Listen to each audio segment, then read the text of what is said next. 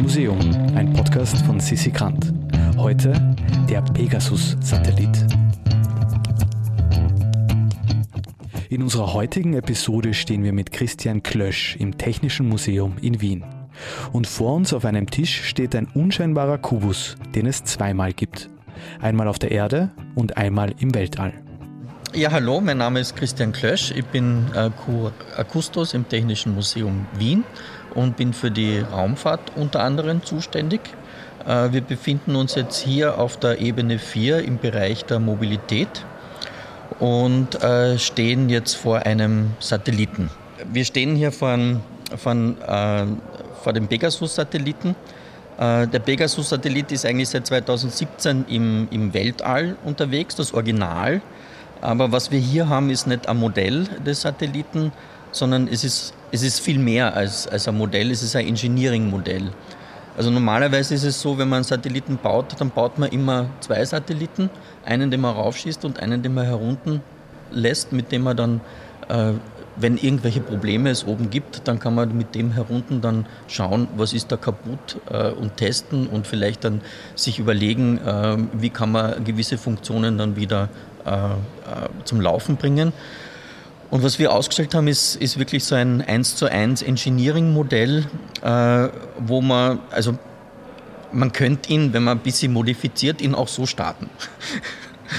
und, und ihn in, in, den Weltall bringen, als Pegasus 2 vielleicht. Ja. Ähm, wenn man das Wort Satellit hört, dann denkt man an irgendetwas Großes, äh, was äh, ganz oben im Weltall äh, herumfliegt oder, oder zwischen den Planeten herum geistert. Ähm, das hier ist jetzt ein CubeSat, ein kleiner Satellit. Also es ist vielleicht überraschend, dass es diese kleinen Satelliten auch ins Weltraum schaffen. Äh, was ist ein CubeSat? Ein CubeSat ist ein, kann man sagen, ein Würfel von 10 cm Kantenlänge und, äh, und diese Würfel werden ins All geschossen. Und, äh, und diese CubeSats sind eigentlich eine ganz interessante neue Entwicklung neu unter Anführungszeichen, weil eigentlich gibt es die CubeSats seit 20 Jahren.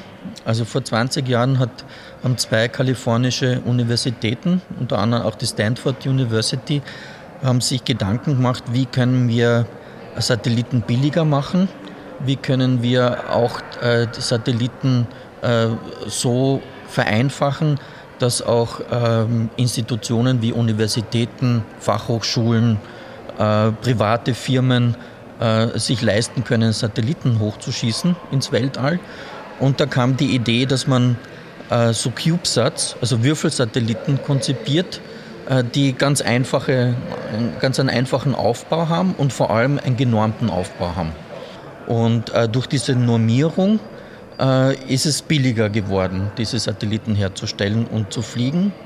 Und man kann sich das so vorstellen, das ist so eine Revolution wie die Container in der Schifffahrt.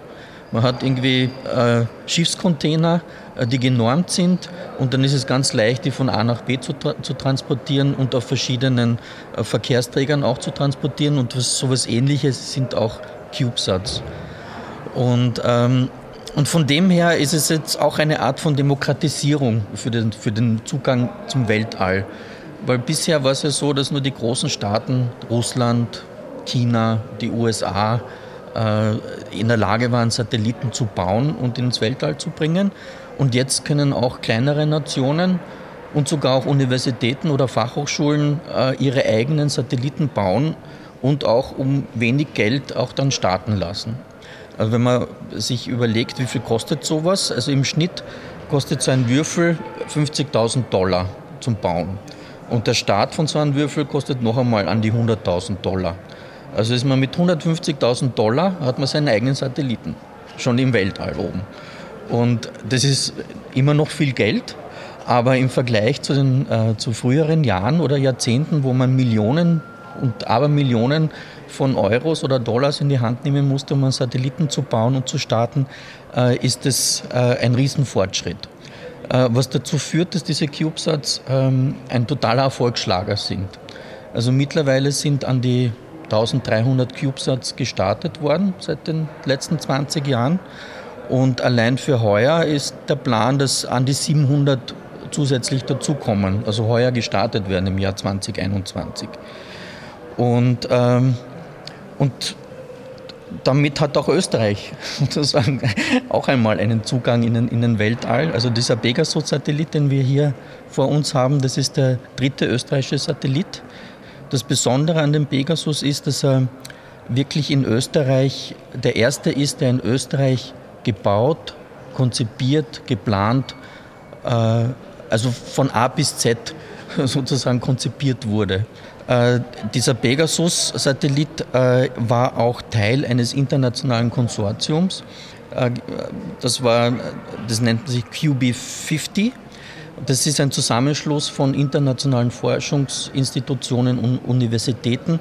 Und die haben ein Projekt gestartet, wo die Idee war, man will herausfinden, wie sich die oberste Schicht der Atmosphäre verhält. Das ist die Thermosphäre.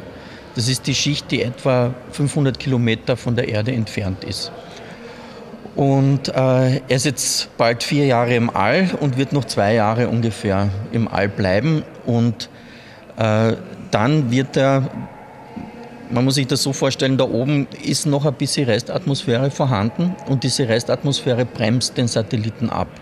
Und je mehr abgebremst wird, äh, desto langsamer wird er und desto mehr sinkt er herunter.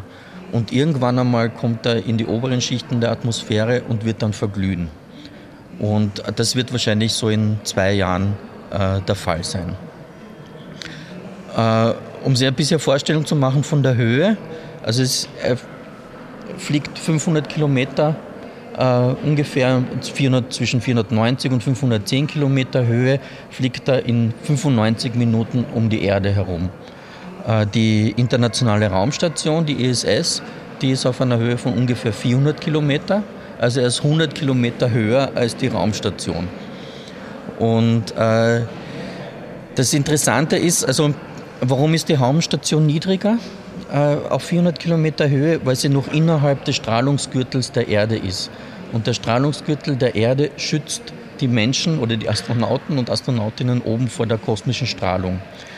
Und äh, deswegen ist die ISS nicht höher, weil dann bräuchte man bessere Schutzvorkehrungen. Und der Satellit versucht halt dann auch zu messen, wie, wie, ist, die, wie ist das Magnetfeld der Erde und wo, wo, wie hoch kann man zum Beispiel gehen, ohne dass man äh, sich besonders schützen muss äh, als, als äh, Astronaut. Und äh, wie gesagt, es sind drei österreichische Satelliten sind bisher gestartet worden, aber es sind noch weitere Satellitenprojekte in der Pipeline. Äh, auch die FH Wiener Neustadt ist dabei, einen neuen CubeSat äh, zu bauen, der in den nächsten Jahren gestartet wird. Es ist das TU Space Team auch dabei, einen neuen Satelliten zu bauen. Oder auch das österreichische Weltraumforum, das auch einen CubeSat bauen wird. Also man sieht also diese CubeSats sind so, so eine Möglichkeit, auch dass kleinere Institutionen oder kleinere Länder wie Österreich in die Raumfahrt mit einsteigen können. Das Problem ist halt, dass jetzt je mehr Satelliten gestartet werden, desto äh, mehr gibt es Traffic dort oben und äh, desto größer wird auch das Problem mit dem Weltraumschrott oder Weltraummüll. Und, äh, und das ist ein, ein Problem, das wir wahrscheinlich in den nächsten Jahren immer stärker haben werden. Also wir reden jetzt von 1300 CubeSats, die oben sind. Heuer kommen 700 dazu. Insgesamt gibt es noch 2000 weitere Satelliten, die da oben herumkreisen, die funktionstüchtig sind, fähig sind. Aber es gibt noch Zehntausende andere äh, Schrottteile, die herumfliegen. Also angefangen von Satelliten, die nicht mehr funktionieren, wo man die Kontrolle verloren hat, Satelliten, die miteinander zusammengestoßen sind, wo es dann hunderttausende Teile gibt, die dann herumschwirren in gewissen Orbits, äh, ausgebrannte Raketenstufen aus den 60er Jahren, 70er Jahren, alles Mögliche fliegt da oben noch herum. Und das wird dann über kurz oder lang, wenn man nichts dagegen tut, zu einer Bedrohung auch für die Raumfahrt. Ja, es, es werden auch mittlerweile auch schon äh, Missionen geplant, äh, um diesen Weltraumschrott dann einzufangen und gezielt zum Absturz zu bringen. Äh, da ist die Europäische Raumfahrtorganisation, die ESA, äh, sehr daran interessiert, äh, sozusagen so Aufräumkommandos, Müllabfuhren im All zu, äh, zu planen und zu bauen und so mit, mit Satelliten, andere Satelliten äh, zum Absturz zu bringen und äh, Orbits sozusagen aufzuräumen, damit es wieder Platz wird für zukünftige Missionen. Es gibt also fliegende Müllberge über unseren Köpfen. Wer mehr Informationen und Überraschungen zum Thema Kunst und Kultur erhalten möchte, kann sich auf www.immuseum.at zu unserem Newsletter anmelden. Dieser Podcast wird produziert vom Produktionsbüro Sissi Grant. Musik Petra Schrenzer. Artwork Nuschka Wolf.